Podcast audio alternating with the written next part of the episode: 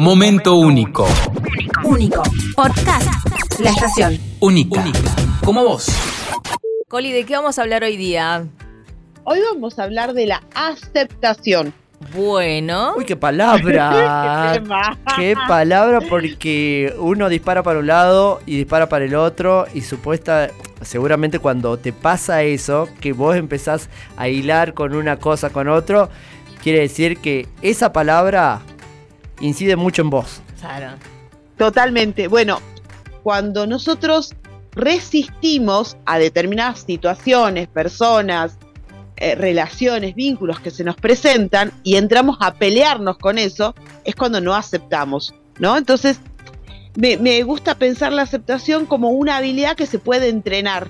Bien, perfecto. Una habilidad ¿No? que se puede entrenar, porque por ahí a veces eh, uno lo primero que va a pensar es decir, es difícil lograrlo, es difícil, entonces, Claro. ¿cómo se hace? Y además esta cuestión que tenemos los seres humanos de decir, ay, pero si no lo logro pasado mañana, no sirvo, digamos.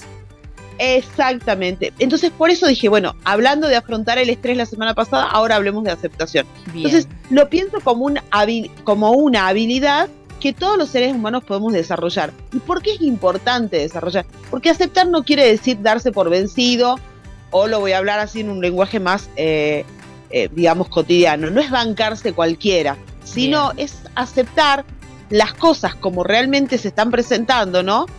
Y no pelearnos para justamente no desgastarnos, porque cuando nosotros no aceptamos lo que termina pasando es que nos peleamos con la situación y terminamos desgastándonos y ni siquiera podemos ver la forma de modificarnos nosotros mismos para Sí. que eso cambie. A ¿Por mí qué? me pasa con, dos cosas Sí. con la aceptación. Una es que eh, lo ligan mucho al signo. Dice, ah, no, porque yo soy Aries, entonces este, yo soy así. ¿eh? Y, no, y no voy a aceptar porque yo soy terco o soy terca y las cosas son así. No, pero te estoy diciendo que por ahí podés rever este tema. No, no, no, a mí mi signo. Y yo y lo otro que se me ocurre también, el qué dirán, ¿no? A, aceptar por el qué dirán, el miedo al qué dirán.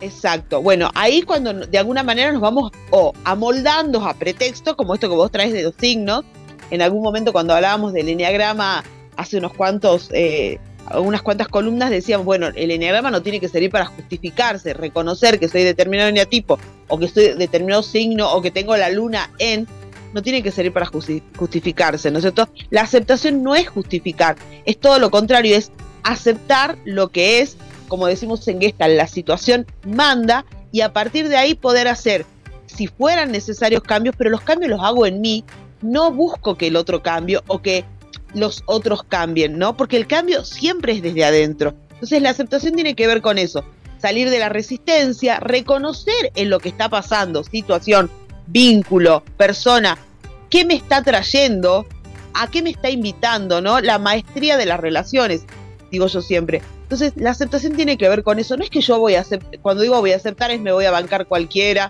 y, y Claro. que me... No, no, no, no es eso. La aceptación es justamente eso.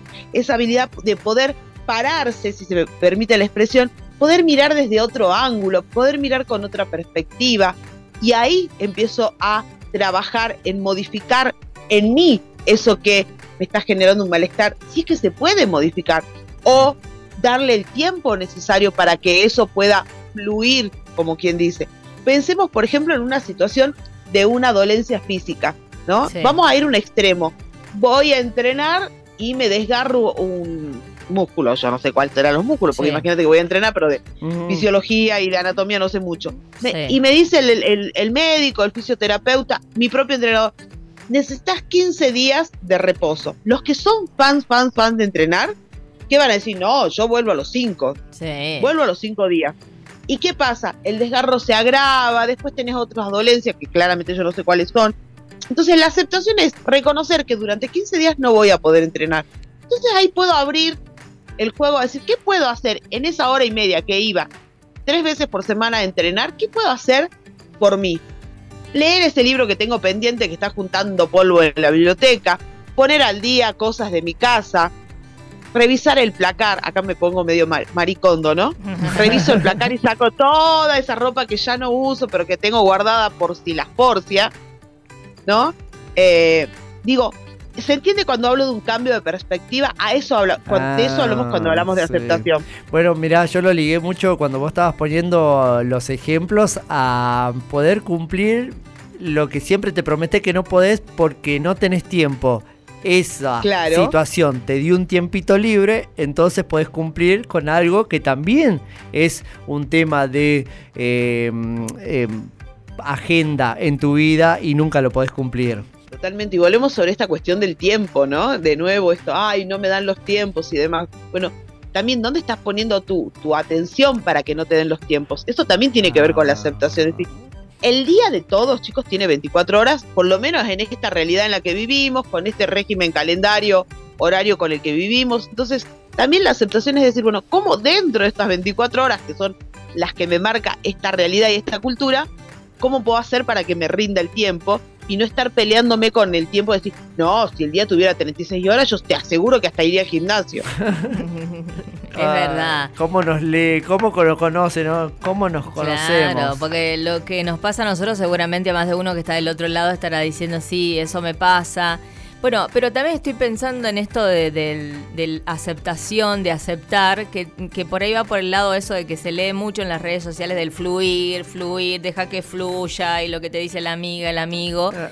eh, que tampoco es fácil, digamos, porque a unos te dicen, ay, déjalo fluir, deja que fluya, además, y vos te quedás con el dejar que fluya, vos decís, sí, pero no es fácil, es un trabajo que se hace, que se puede lograr, que se puede hacer, pero que no se logra tampoco de la noche a la mañana. Vos, vos estás diciendo la no aceptación de algo que no lo querés asumir y, y, nada, que estás dando vuelta, dando vueltas. No, no, sino que cuando te. Viste que hay mucha gente que te dice, eh, tenés algún problema y te dice, deja que fluya, Martín, deja que fluya. Como, y vos pensar fácil. que. Qué fácil. Claro, y Ah, vos pensar razón. que, ay, es verdad, que vos te lo vas a repetir. Ay, yo- Dejo que sí. fluya ahora, ya A mí lo me vas pasa a con una frase Y no que- es así tan fácil. Claro, tampoco. cuando un amigo te dice, no, porque estoy triste. Ah, bueno, no estés triste, ya no llores, ya está. Ya, No vale la pena, no llores. No llores, ya está. Y no, es, no es que te, ahí vas a cortar el llanto, digamos. Hay un dolor, hay un duelo, hay una tristeza. Oh, sí. Totalmente bueno, y eso también tiene que ver, digamos, no, no era el tema de hoy, pero lo, lo traigo para como para ir cerrando. También validar mi propia emoción y la, la emoción del otro, porque no sirve de nada que, ah, ya está, sana, sana, ya terminó. No, no, la emoción está presente y como dice, como dice Mer, hay que dejar que aparezca el dolor, que, que hay que vivenciarlo y demás. Claro. Y, y a mí me, me parece importante esto, ¿no? Voy a recalcar este, es- este concepto. Me parece que son habilidades que se aprenden, que se entrenan. Y a veces no se entrenan solos, como cuando vamos al gimnasio y la primera vez nos dicen hacer la sentadilla y la hacemos pésimo. Sí. Y el entrenador con mucha paciencia, con mucho amor nos va mostrando, mira la espalda, mira las piernas, mira esto, y vas aprendiendo a hacerla cada día mejor. Bueno, estas son habilidades que también se entrenan y hay que darle espacio. Por eso es que hablamos tanto de educación emocional y demás, pero no es un eslogan, ay, o una, ay, hay que hablar de educación emocional en las escuelas. No es, no es que hay que hablar, es necesario, Ajá. pero no necesario desde el eslogan o desde, como digo yo, desde la parafernaria, desde el cotillón. Es necesario porque es un compromiso, porque tenemos la posibilidad y elegimos muchos de nosotros los docentes o los comunicadores hablar de esto porque es necesario. Y si solo cada uno en su casa no puede, hoy afortunadamente hay un montón de herramientas profesionales a disposición para poder trabajar y entrenar esto del fluir, de la aceptación, de la, de la validación de las emociones. Momento único. Único. Podcast. La estación. Única. Como vos.